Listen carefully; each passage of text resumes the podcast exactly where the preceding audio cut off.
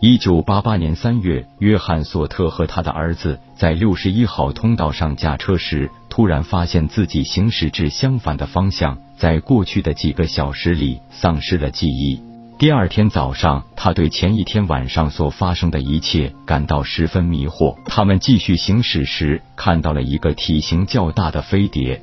当看到这艘飞碟时，才意识到这是前一晚所遭遇的飞碟，并回忆起一个像儿童的外星人和一个体型较高的外星人，后者是他们的领导人。约翰父子描述称，他们都感觉得到外星人的保护。当接受身体检查时，受到一种无形力量移动着的身体。